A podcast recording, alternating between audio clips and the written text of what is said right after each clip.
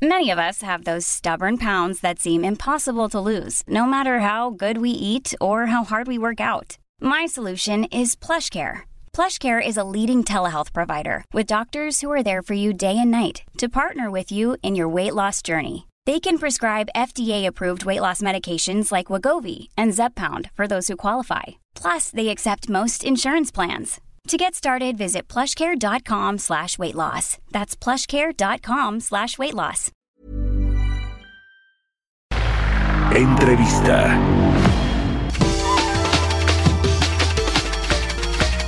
Ya estamos de regreso aquí en Bitácora de Negocios. Son las 6 de la mañana con 30 minutos, tiempo del centro de México. Le decía que vamos a platicar con Edgar Bielma, director general de Estadísticas Sociodemográficas del INEGI, con respecto al mercado laboral. Eh, el desempleo en México, la tasa se ubicó en abril en 4.7%. El, el, desempleo, la tasa de desempleo anual. Eh, y bueno, pues eh, para analizar estos datos. Saludo con mucho gusto a Edgar Bielma. ¿Cómo estás, Edgar? Muy buenos días. Sí, señor Mario, ¿qué tal? Muy buenos días a ti, a tu auditorio, y, es un gusto efectivamente platicar sobre estos indicadores que eh, destaco. Eh, por primera vez ya tenemos el comparativo de transición de cuando inició la pandemia y exactamente un año después. Y tenemos el dato más reciente que es el de abril, yo decía es 4.7%, que este, se ubicó pues por encima del de marzo, ¿no? 3.9%. ¿Cómo entender, explicar estos datos y este aumento de la eh, tasa de desempleo, Edgar? Sí, mira, lo que debemos de recordar es que realmente el, la tasa de desempleo para este comparativo crítico de, de medición de hace un año, así no jugó eh, realmente en el impacto de todo este fenómeno. Aquí lo que fue muy, muy importante es eh, la tasa de participación laboral, que en nuestro país se redujo significativamente, tú recordarás, eh, a exactamente abril de 2020 a 44.8 millones, es decir, eh, veníamos de una cifra de alrededor de, 59 millones de personas eh, eh, en la población económicamente activa, de pronto cae eh, de, manera muy importante a 44.8 y si comparamos las cifras ya de este abril a de abril de 2021 a abril de 2020, pues de pronto tenemos una diferencia de 12.6 millones de personas que se reincorporan a la población económicamente activa, porque ahí fue donde se vio eh, la salida o el impacto de la pandemia en, en los trabajos, eh, en, la, en, la, fuerza laboral. Sí, correcto. Ese eh, tema de la población económicamente activa sí, sí aumentó por lo menos digamos, estos 54.8 millones de personas que ya tuvieron una actividad remunerada en abril de este año, eh, pues un, fue un incremento de poquito más de 12 millones ¿no? de personas en la comparación anual abril de este año contra el abril del año pasado. Sin embargo, pues hay todavía un rezago en la eh, creación de empleo nuevo, por supuesto que el año pasado no solo no se crearon nuevos empleos, sino se perdieron.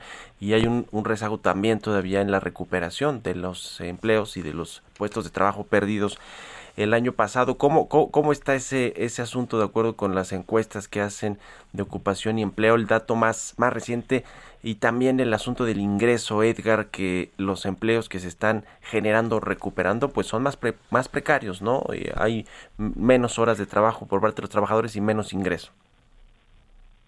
Sí, mira, a ver, sí, sin duda hemos eh, mejorado, pero como ya te comentaba, este en, este indicador de 57 millones el hecho de que no estén 59, es decir, significa que si bien ya tuvimos una mejora significativa de, aquel impacto abrumador este en, en abril, todavía tenemos un remanente de 1.6 millones de personas que, que no se incorporan a la, a la actividad eh, a, la actividad económica.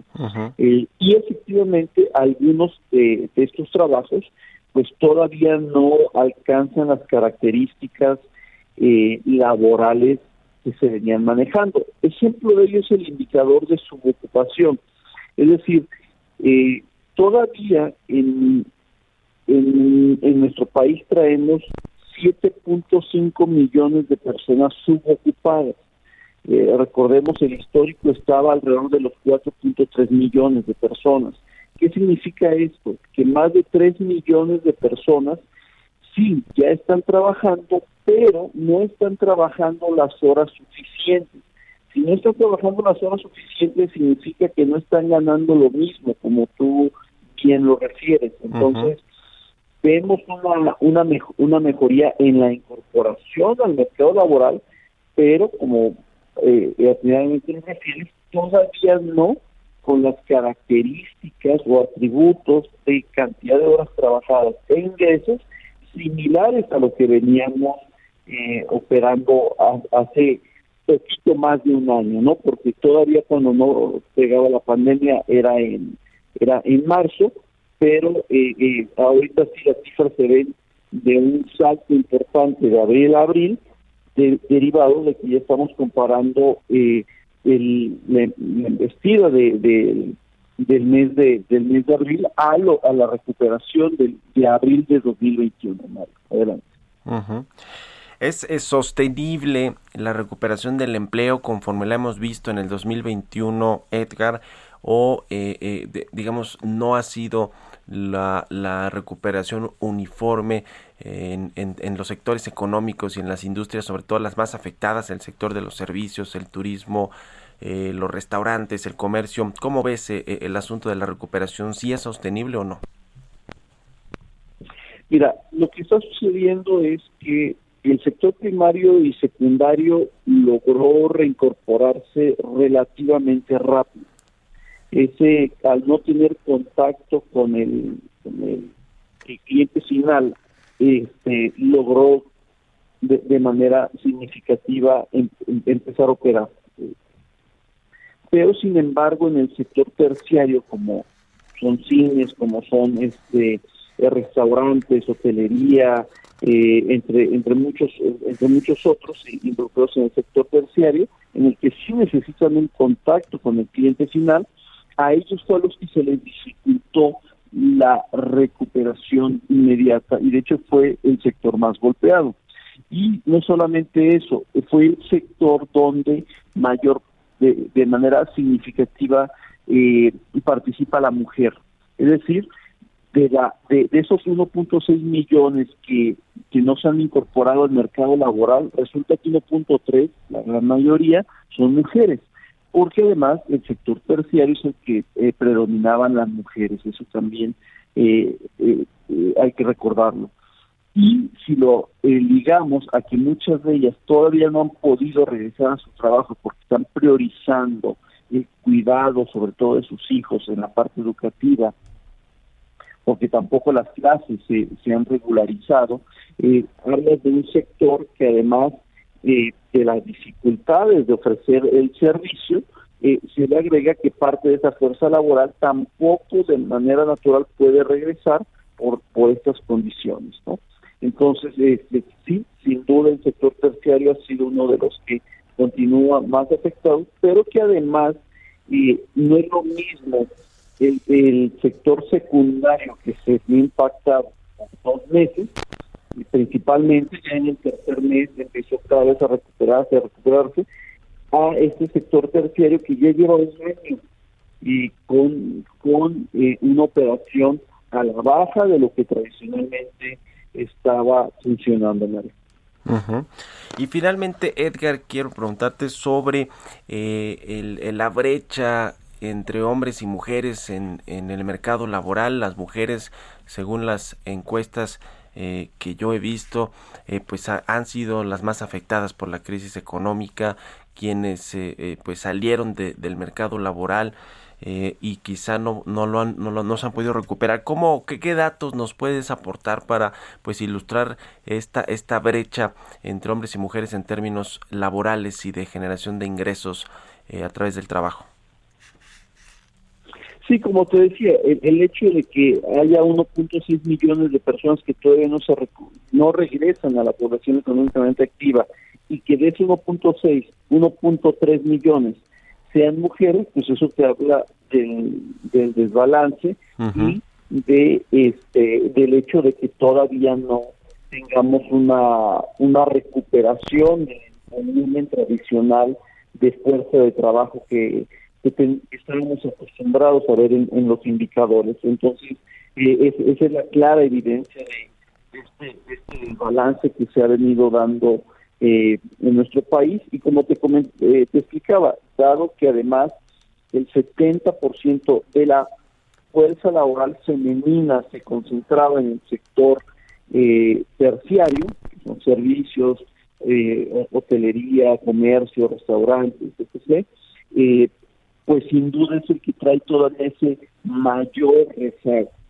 Eh, y sin duda la parte también de, como te comentaba, de la ventana, de que, además es una ausencia laboral ya de más de un año, pues eso sin duda complica para este sector femenino todavía más las cosas. Adelante.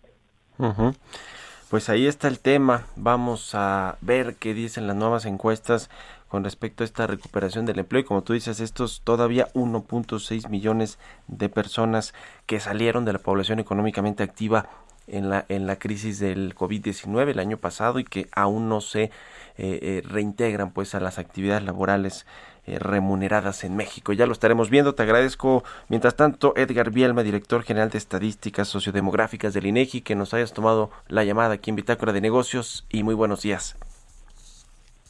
Muy buenos días, mi señor Madero, tío, auditorio. Que les vaya muy bien. Un abrazo, que estés muy bien.